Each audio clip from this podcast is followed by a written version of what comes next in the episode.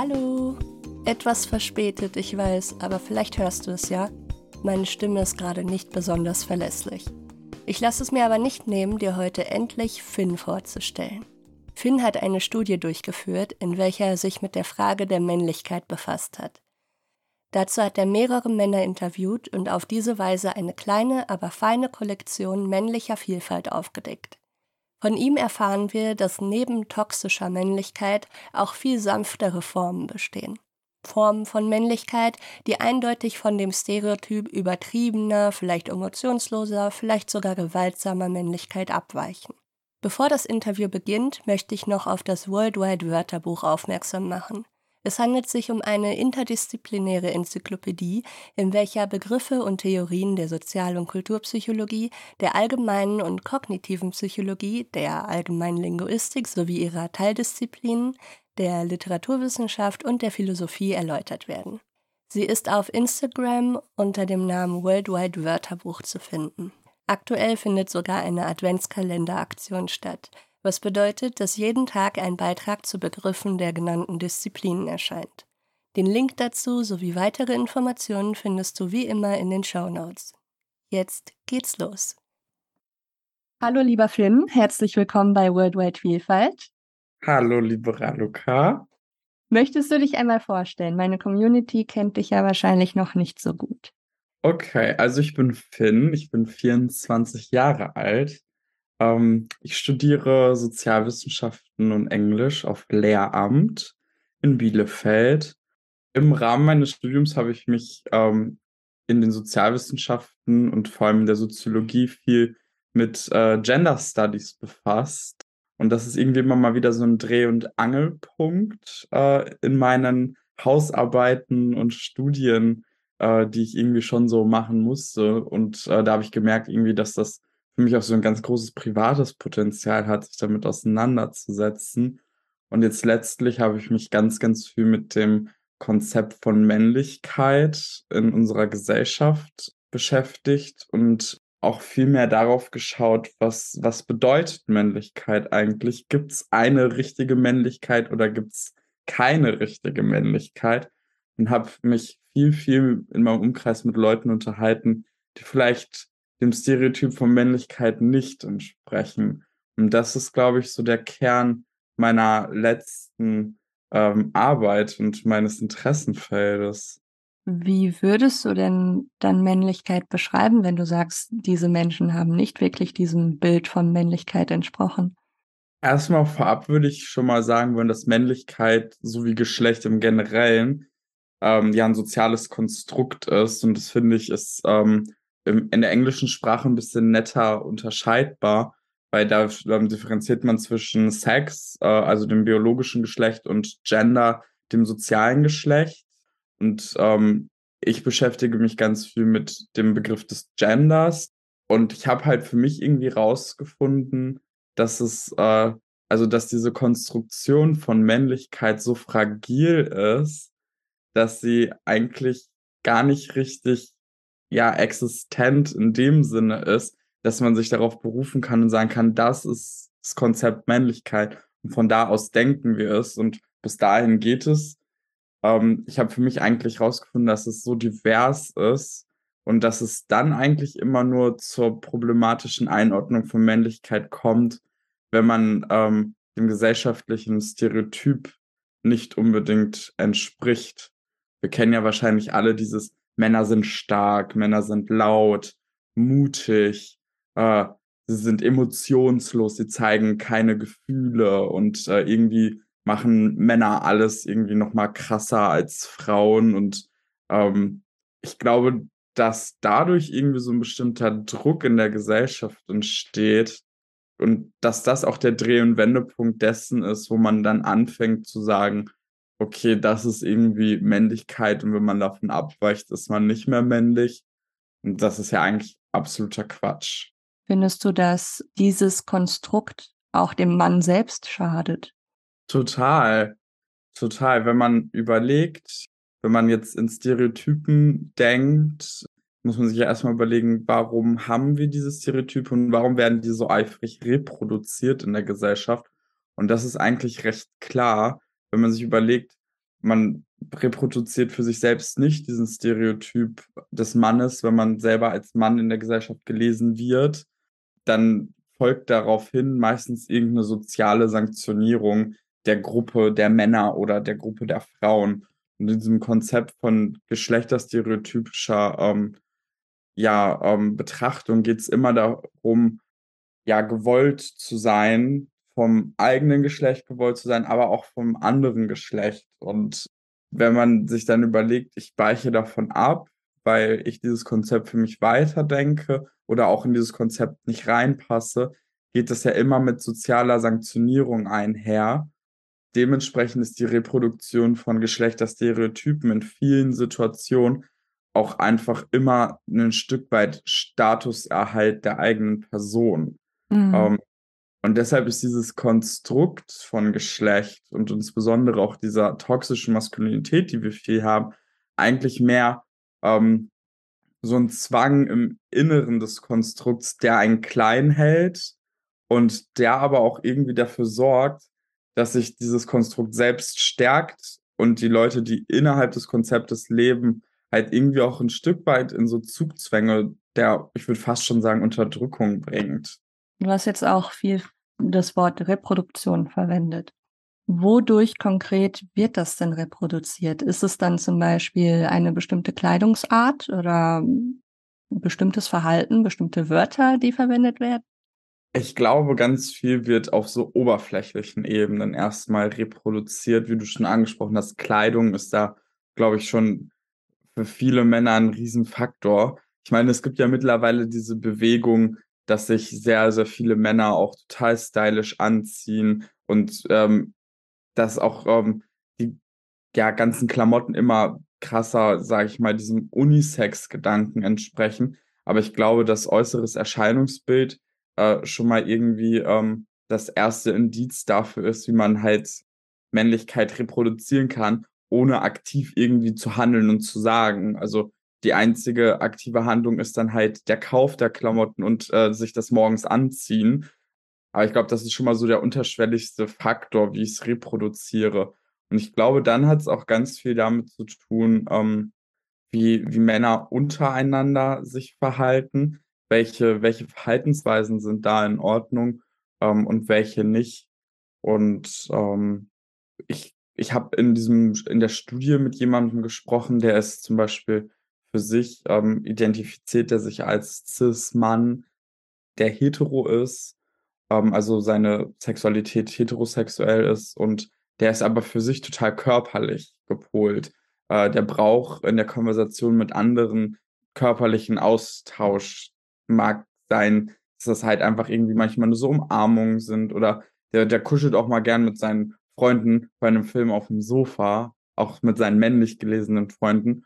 Und da, das wurde schon direkt, indirekt auch sanktioniert dann. Da wurde halt schon gesagt, so, okay, der ist irgendwie ist total feminin oder das kann nicht heterosexuell sein, weil sonst würde er das nicht machen. Äh, und ich glaube, dass da dieses Konzept der Männlichkeit ja schon wieder aus dieser heteronormativen Perspektive ähm, in einen Topf gerührt wird, wo man sich fragt, warum ist das denn jetzt wieder schon so streng?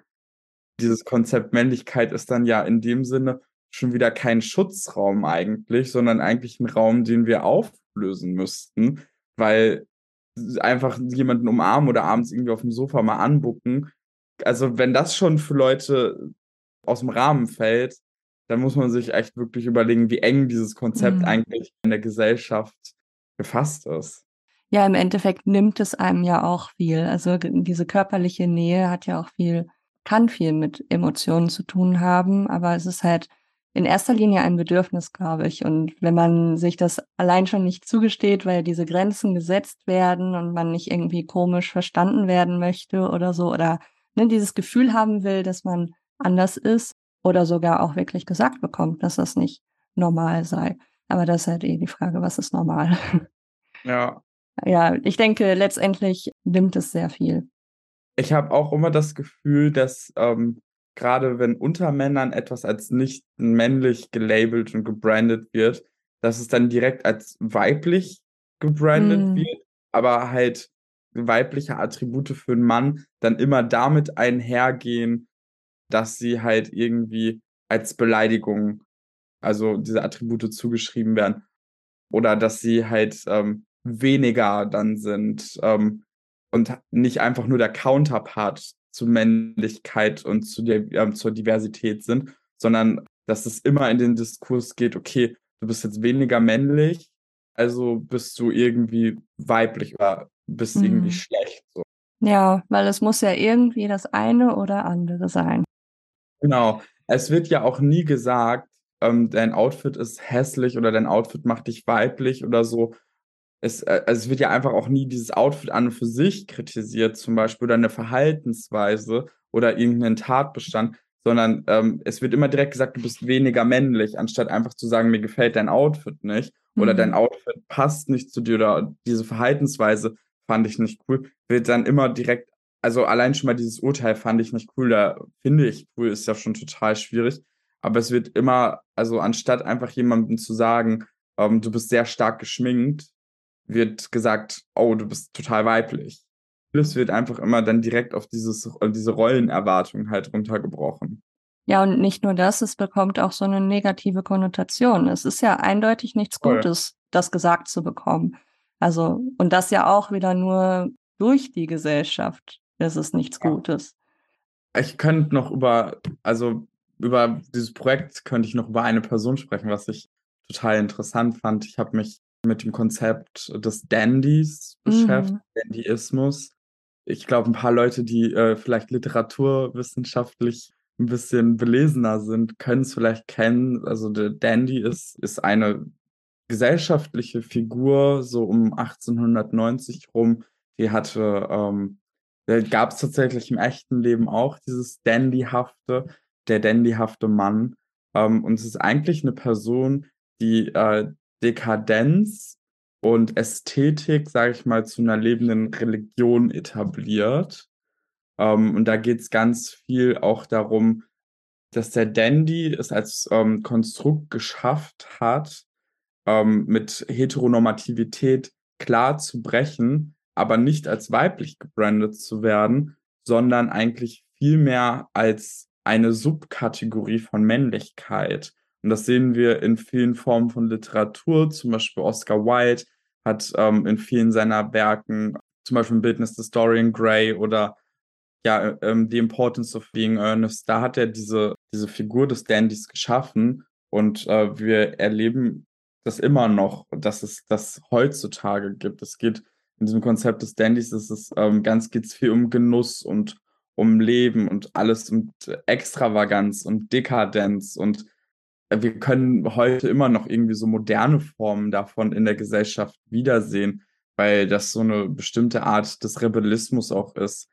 Ich glaube, ein recht bekanntes Beispiel, mit dem viele jetzt was anfangen könnten, wäre Harry Styles. Hm. Ähm, also erstmal diese Ästhetik von seinem Äußeren, die er transportiert, und dann aber gleichzeitig in seinem Verhalten ja, wo er ja auch oftmals mit Männlichkeit bricht, weil er ja auch ganz klar Frauen in vielen Dingen supportet, äh, weil er auch gar nicht darauf bedacht ist, super hart zu wirken.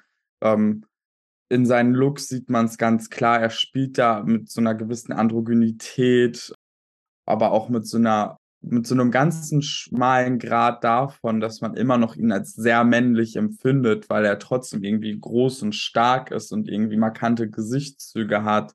Das ist auf jeden Fall ein Konzept, was ich super, super spannend finde und jedem irgendwie mal empfehle, sich da noch genauer einzulesen.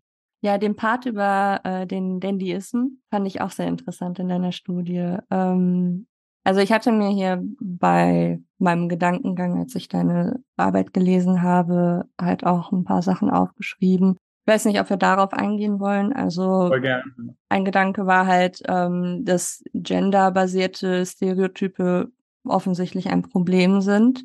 Aber können wir denn ohne Stereotype überhaupt auskommen?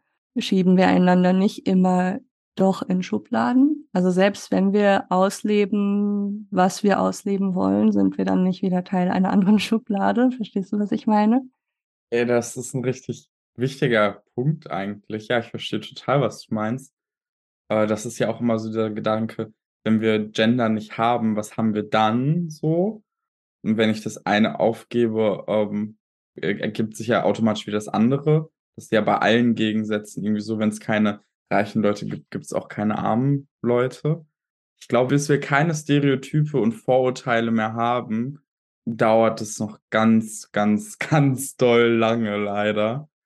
Ich glaube, wir müssen einen Schritt vorher ansetzen, vielleicht um diese Stereotype einfach reformieren, sie verändern in eine Richtung, wo die Barrieren kleiner sind, wo es nicht mehr so krasse Stereotypen gibt, wo man direkt sagt, okay, das ist jetzt männlich, das ist weiblich, das ist dies, das ist das, dass man einfach ähm, ja einen größeren Blick hast, um am Ende, sag ich mal, diese Revolution erreichen zu können, dass wir das gar nicht mehr nötig haben und Leute unterscheidbar machen aufgrund ihrer Taten, aber nicht aufgrund dessen, was sie sind.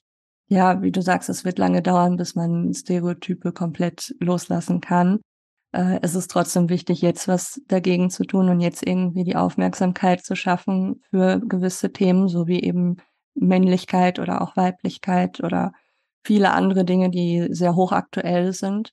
Ähm, und dann denke ich aber auch, dass es auch viel um Auslebung geht. Also etwas Inneres auch wirklich zu leben, sich das erstmal selber zu erlauben. Ja, und dann im nächsten Schritt auch irgendwie das auch wirklich auszuleben, in dem Sinne, dass es auch visuell erkennbar sein kann und trotzdem kein Problem für einen selber darstellt. Und das ist, glaube ich, ein sehr langer Prozess. Und am Ende akzeptiert man vielleicht ein anderes Stereotyp als das, was einem vorher auferlegt wurde. Voll. Ich glaube auch, dass Stereotype und auch soziale Normierung ja auch immer irgendwie so ein Gerüst sind, an dem wir uns entlanghangeln können, um irgendwie reinzupassen in die Gesellschaft. Und das kann in Teilen für viele Leute sehr, sehr hilfreich sein, dass die sagen, okay, mir wird hier ein Grundgerüst gegeben, ich weiß, wie ich mich zu verhalten habe oder wie ich mich zu verhalten kann, was ja auch immer damit einhergeht, dass ich ja auch weiß, was ich erwarten kann, wenn es um andere geht. Ähm, dennoch entsteht da ja auch dieser bestimmte soziale Druck, durch, über den wir schon gerade geschrieben haben. Also ich glaube, dass Stereotype oder auch irgendwie bestimmte Erwartungshaltungen nicht nur komplett negativ sind. Sie können natürlich ja auch irgendwie unser soziales Miteinander ein Stück weit vorstrukturieren und regeln. Das, ähm, ich glaube, das Potenzial hat es auch. Nur wenn es dann halt um diese soziale Sanktionierung einander geht, sollte man halt irgendwie da ansetzen, dass man sagt, das muss reformiert werden. Irgendwie, wir, wir müssen mhm. ähm, innerhalb der Gesellschaft einen Gedanken etablieren, äh, der nicht so engstirnig denkt und der über Grenzen von äh, Geschlecht und sozialer Normierung irgendwie hinausgeht. Mhm. Ja. Also im Prinzip, ja, dass es einfach keine Sanktionierung dafür braucht. So, dass, äh, dass es genau. nicht unbedingt mit einer negativen Bewertung einhergeht, sondern vielleicht einfach da sein darf. So, dass ja. die und die Weise gelebt sein darf oder gelebt werden darf und äh, dass andere halt eben nicht das Recht haben, drauf, also das zu bewerten. Ich muss gerade an etwas denken, was ich ähm, in Sozial- und Kulturpsychologie mal mitbekommen habe, dass es da wohl diese ähm, verschiedenen Perspektiven gibt, also die ethische und die emische. Jedenfalls geht es in der emischen äh, Perspektive darum, dass man zum Beispiel eine Kultur aus sich selbst heraus begreifen möchte, statt eben auf die Kultur drauf zu blicken und irgendwie aus dem Verständnis der eigenen Kultur heraus zu bewerten. Das kann ja nicht funktionieren, weil dann äh, die Barriere so groß ist, dass da gar kein Verständnis für da sein kann. Ne? Also irgendwie, wenn es da keine äh, Schnittpunkte gibt. Klar. Das ist, also ich fand äh, dieses aus ähm, diesem Punkt, dass man aus der eigenen Kultur auf andere draufschaut und bewertet und ähm, die eigene aus der eigenen Perspektive, ist eigentlich ein total spannender Gedanke, weil ja auch das Konzept von Geschlecht, von Gesellschaft zu Gesellschaft und Kultur zu Kultur sich ja auch wiederum verschiebt. Äh, aber es ist halt spannend, irgendwie, dass halt in allen Kulturen ein Konzept dafür vorhanden ist. Mhm. Ja. Fallen dir denn vorbildliche Beispiele ein? Also woran wir uns vielleicht orientieren könnten? was ähm, das Abschaffen von gewissen Stereotypen angeht? Ich weiß gar nicht, ob man diesen Vorbildgedanken überhaupt haben kann. Ich glaube, wichtig ist immer, wenn man sich selbst irgendwie versucht als Vorbild zu nehmen und überlegt, welche Privilegien habe ich eigentlich inne, dadurch, dass ich halt die Person bin, die ich bin und welche Privilegien haben, mhm. haben andere. Und wenn man dann im Überhang der Privilegien selbst ist, sollte man sich überlegen, wie man mit dieser Situation umgeht, weil wenn man viele Privilegien für sich inne hat und dort nicht viel tun muss, sondern wenn man einfach irgendwie ein weißer Mann der Gesellschaft ist, ein weißer Cis-Mann, dann kann man ja auch überlegen, wie forme ich jetzt irgendwie mein eigenes Dasein und das Dasein um mich herum, um Leute, die nicht so viele Privilegien wie ich selbst habe, ähm, einen Schutzraum zu geben oder halt einfach durch mein eigenes Verhalten anderen ihren Schutzraum nicht wegzunehmen. Mhm. Ich glaube, das ist ein Ansatz, mit dem alle, glaube ich, irgendwie arbeiten können, ohne irgendwie zu schauen, wer macht es denn besser als ich ja. eigentlich. Sehr gut, sehr guter Gedanke. Dankeschön. Ähm, was ich mich jetzt gefragt habe, wie kann man denn ein solches Umdenken bei einem solchen Menschen bewirken, der eigentlich, dem es gut geht, der eigentlich ähm, keine Probleme, keine Konflikte kennt und äh, diese Privilegien genießt. Wie erreicht man diesen Menschen? Ich glaube, erstmal ist immer natürlich auch die Frage, wie verhält sich die Person, wenn die Person halt einfach ihre Privilegien halt ausnutzt und halt irgendwie ähm, sich anderen gegenüber nicht äh, korrekt verhält, alleine einfach nur aus der Situation her, dass sie diese Privilegien innehat, könnte, also ich, ich gehe immer halt, also ich, äh, ich erlebe das oft selbst irgendwie. Also ich bin halt ein offen homosexuell lebender Mann. Und wenn ich Homophobie erlebe, die nicht direkt an mich gerichtet ist, so das kann ich nicht sagen, hatte ich noch nicht, aber ähm, wenn ich halt irgendwie so diesen Konsens Homophobie irgendwo mitkriege, das ist mal meine Frage, so wovor haben die Angst? Das mhm. könnte ich auch an die Person adressieren. Wovor hast du Angst? Was macht das für dich für einen Unterschied, dass ich so lebe, wie ich bin? Ich glaube, manchmal brauchen die Leute das wirklich an einem klaren Beispiel, was eigentlich ja wiederum auch nicht cool ist, weil die machen es dann immer an einem Beispiel fest, aber es ist ja so ein übergeneralisierter Gedanke, den man mhm. vermitteln möchte. Aber ich glaube einfach wirklich, ähm, dass so Ablehnung oftmals wirklich äh, für Leute halt aus der unreflektierten Situation herauskommt. Und dann kann man die Leute auch aktiv einmal ansprechen und sagen so, ey, was meinst du denn jetzt, wenn, wenn die Personen sich deinetwegen ändern würden, würde es dir tatsächlich wirklich besser gehen? Oder geht es dir jetzt gerade tatsächlich schlechter, nur weil die Person ein anderes Leben ähm, ja irgendwie lebt? Und dann merken die meisten Menschen ganz schnell immer so, nee, irgendwie macht das keinen Unterschied. Und die merken dann ganz schnell für sich auch immer, ähm, dass sie halt schon irgendwie so internalisierten Sexismus in sich tragen und dass das auch auf jeden Fall kein Konzept ist, womit wir irgendwie leben sollten oder können. Mhm. Das klingt danach, als hättest du damit eher gute Erfahrungen gemacht, weil ich stelle mir vor, dass es in diesen Situationen auch zu größeren Konflikten kommen könnte. Ich muss sagen, ich lebe in einer echt sehr, sehr linken Bubble und in einer sehr ähm, sozialen Blase und ähm, das auch ganz bewusst, weil ich dieses Risiko nicht eingehen möchte für mich und das auch tatsächlich immer irgendwie mal wieder meide. Also es macht halt, also es ergibt halt einfach keinen Sinn für mich, auf jemanden zuzugehen, der vielleicht gewaltbereit und homophob ist und dann sage ich mir so, hey, den ändere ich jetzt und riskiere damit halt irgendwie äh, meine Gesundheit oder halt meine Psyche auch. Aber äh, ich, ich habe mir ganz bewusst diese Blase auch als Schutzraum für mich selbst irgendwie geschaffen und bin damit sehr glücklich. Und ich glaube, die Leute, mit denen ich geredet habe, das war immer ein sehr gutes Gespräch auf Augenhöhe.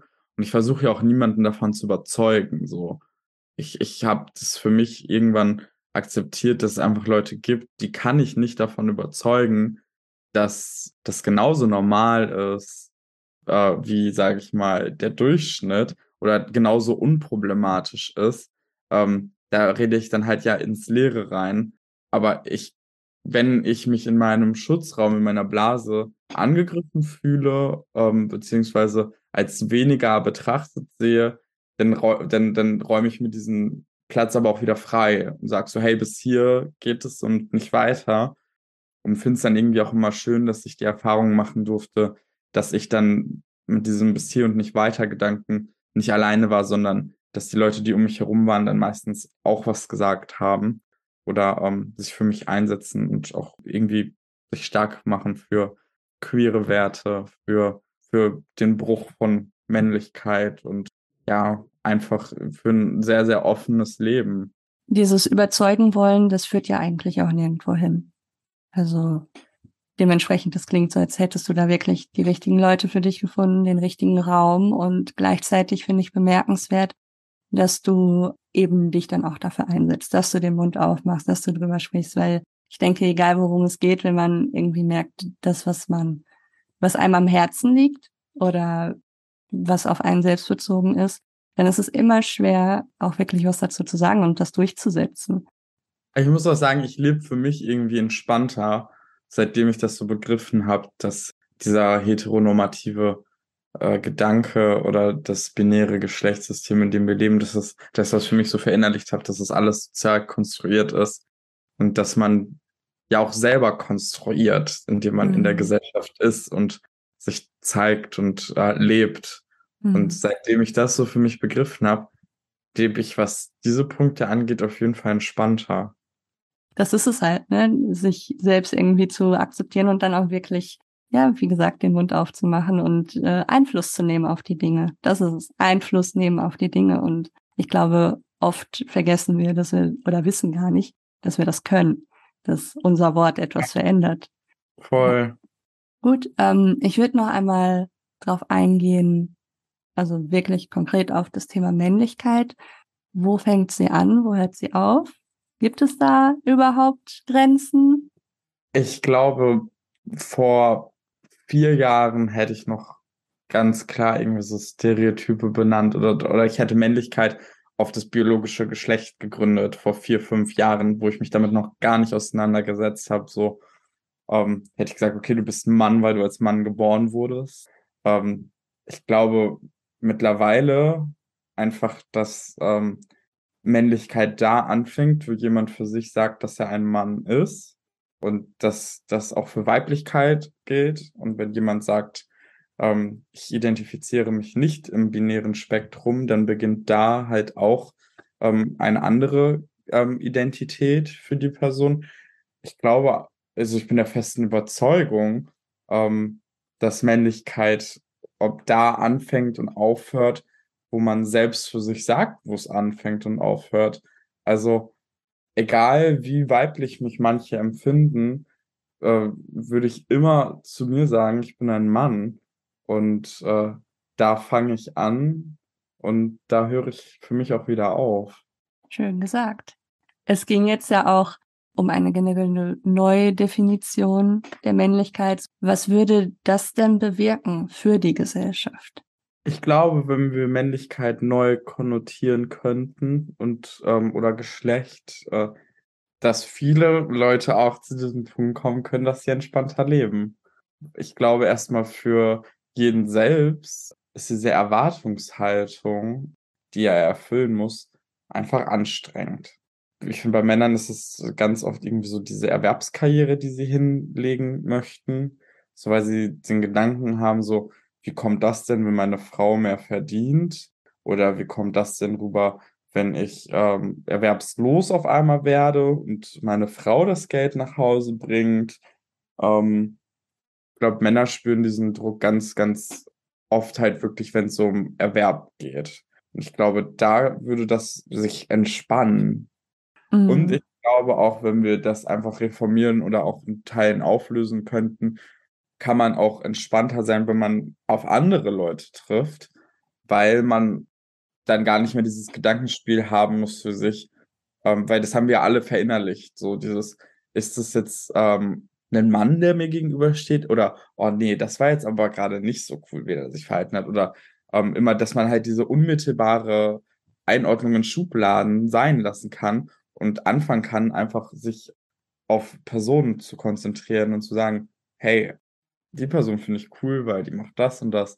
Ich hatte einen guten Abend mit Person XY ähm, und dass man nicht dann irgendwie damit endet, diese Person ist voll das Rätsel für mich. Ich weiß nicht, ist es ein Mann, ist es eine Frau, ist es etwas dazwischen so. Also ich glaube, wenn wir diese Hürde überkommen könnten, könnten wir so viel Energie und Zeit für andere Dinge aufwenden.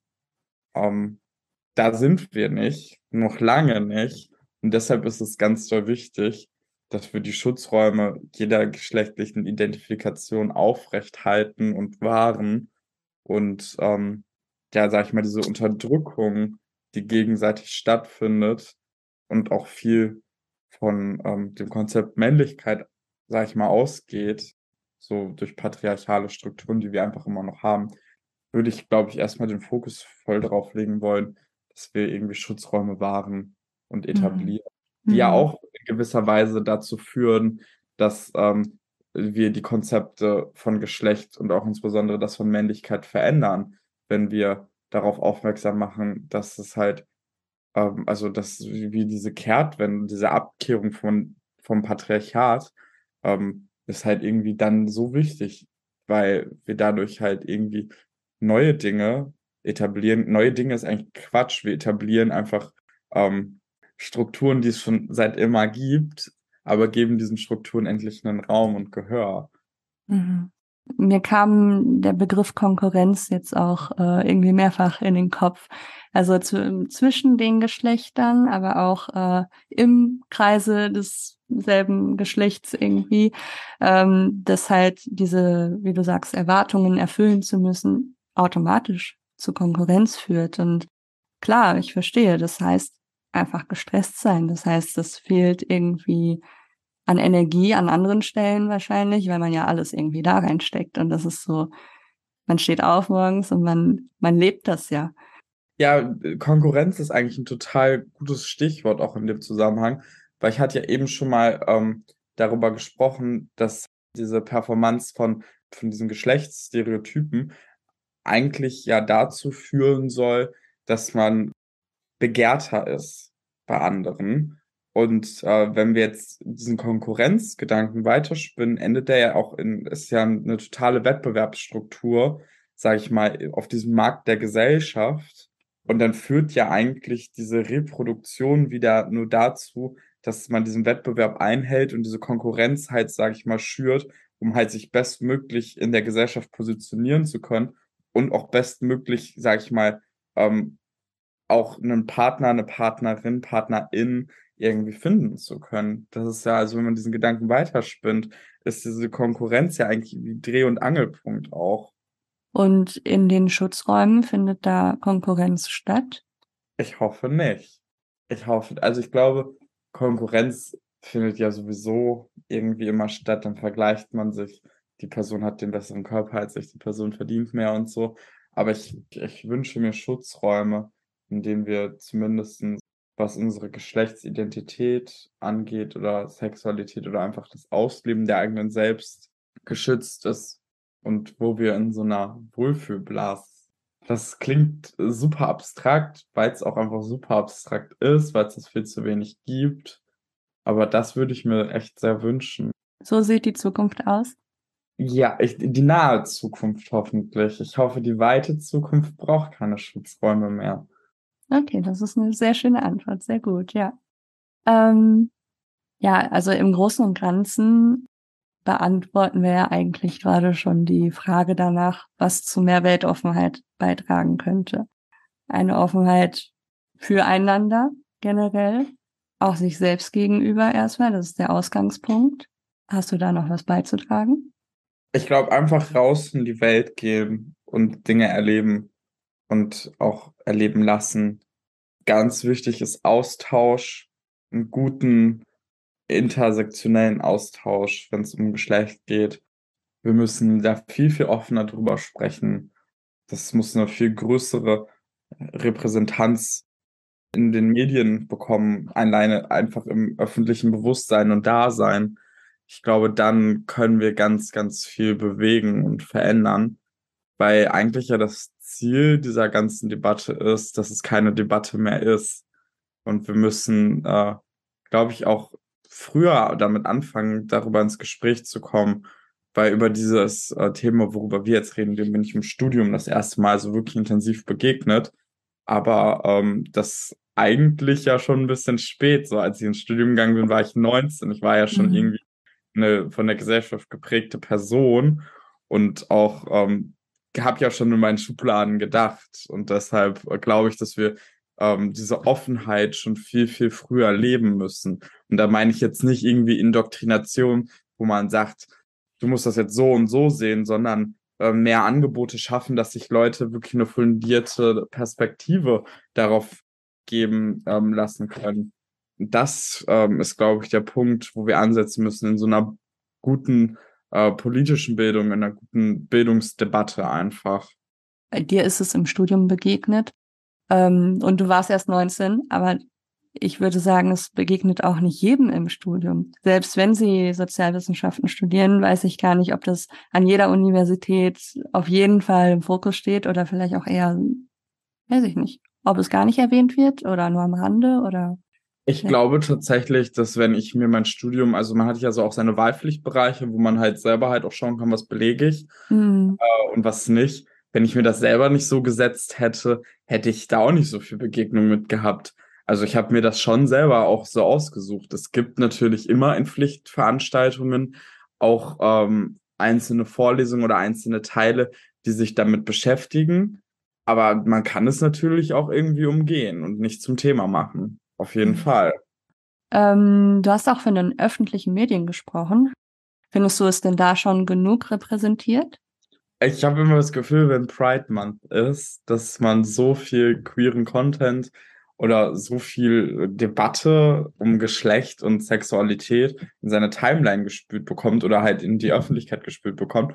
Und sobald der Pride Month zu Ende ist, dann dauert das noch so drei, vier Tage. Und dann hört man halt erstmal wieder ganz, ganz lange Zeit gar nichts. Mhm. Und ähm, ich glaube, es wird auch immer vergessen, dass dieses Thema äh, Geschlecht, wenn man es thematisiert, ja nicht nur ein Thema für den Pride Month ist.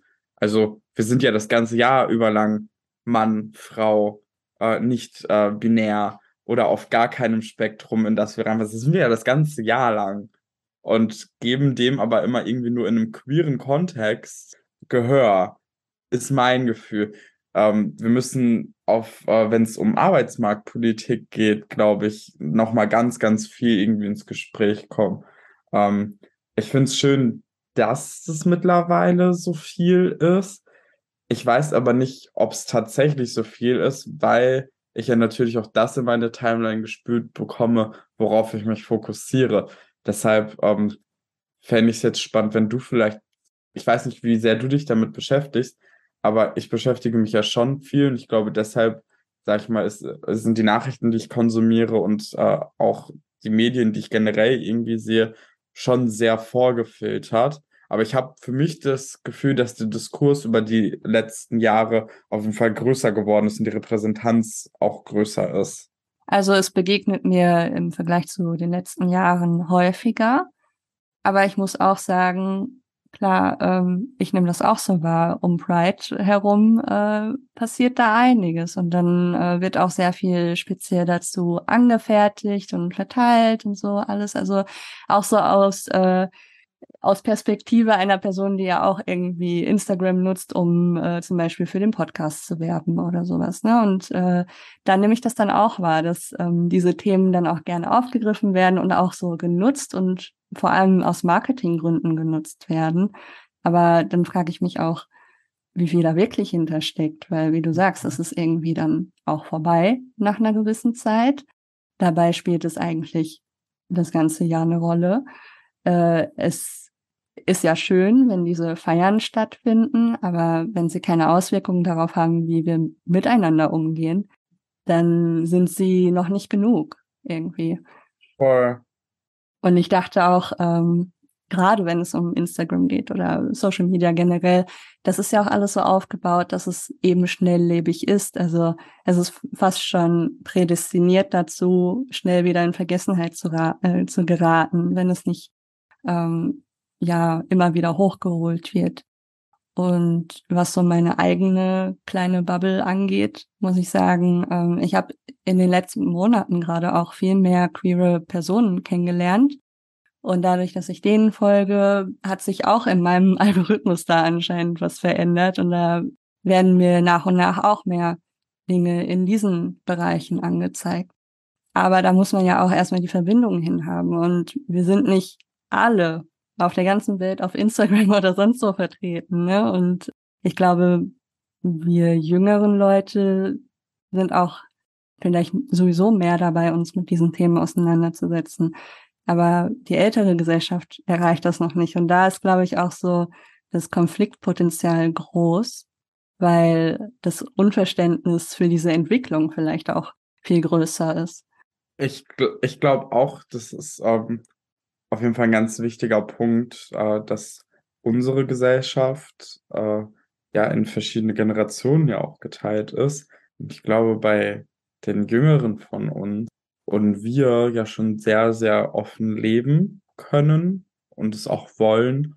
Ich glaube auch, dass ähm, Leute, die noch jünger sind jetzt als ich, die vielleicht noch zur Schule gehen, so wirklich noch richtig Teenager sind, die fordern das ja auch viel stärker mittlerweile ein und sind auch viel queerer und lauter und äh, denen ist das auch viel, viel wichtiger so, weil die, glaube ich, die erste Generation sind, die die Medien auch so krass, für, also die sozialen Medien jetzt auch so für sich so entdeckt haben und auch wissen, wie man davon ja Gebrauch macht, was diese Debatte angeht. Das gab es vorher auch schon ganz viel, aber ich habe das Gefühl, dass es bei bei denen jetzt noch mal so eine Stufe krasser ist.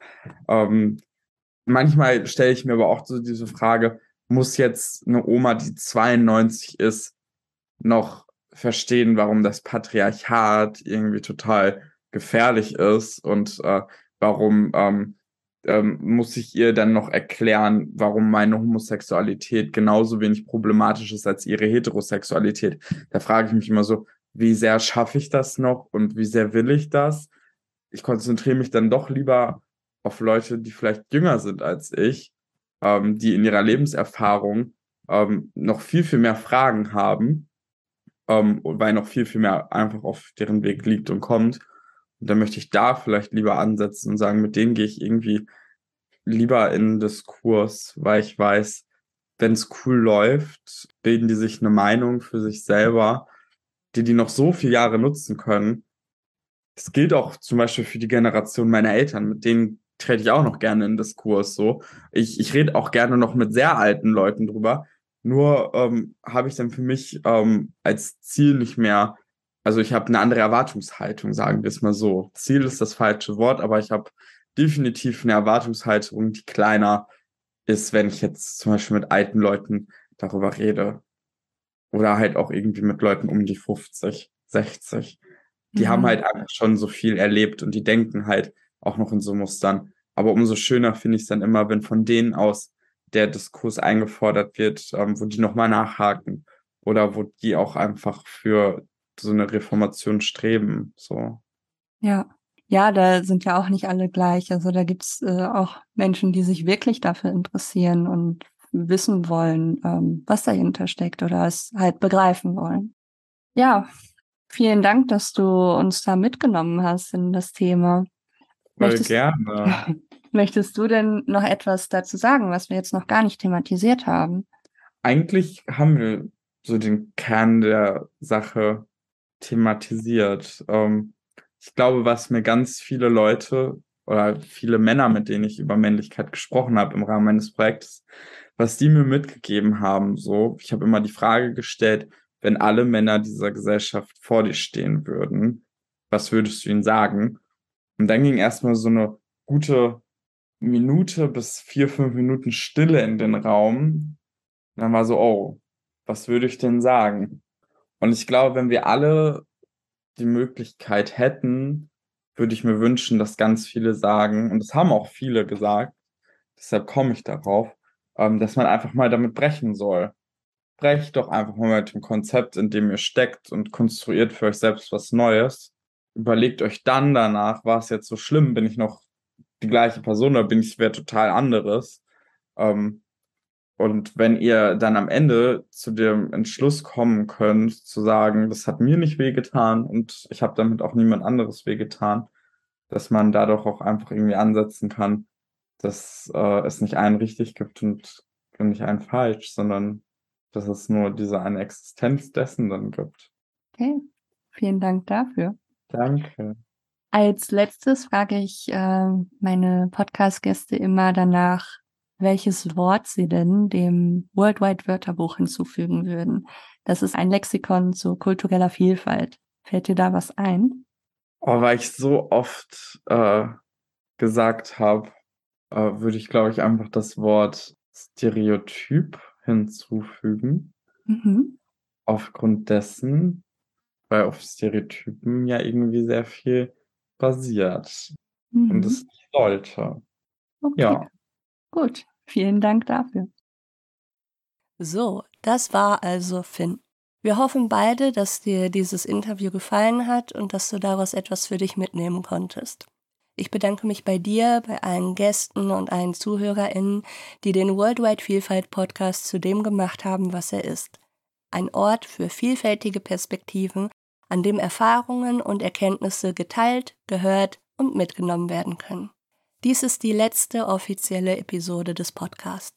Wenn du Worldwide Vielfalt eben erst entdeckt hast, schau doch mal, ob noch andere Episoden für dich dabei sind. Dank meiner Gäste ist es mir gelungen, eine Sammlung vieler verschiedener Themen zusammenzubekommen. Alle Episoden können wild durcheinander gehört werden, also tob dich hier ruhig aus. Ganz am Ende sind wir hier aber auch noch nicht. Das Worldwide Wörterbuch wird wachsen und was den Podcast angeht, arbeite ich noch an einem kleinen Abschiedsgeschenk. Also stay tuned. Komm gut durch die Weihnachtszeit und pass auch ansonsten gut auf dich auf. Ciao und bis bald, deine Raluca von Worldwide Vielfalt.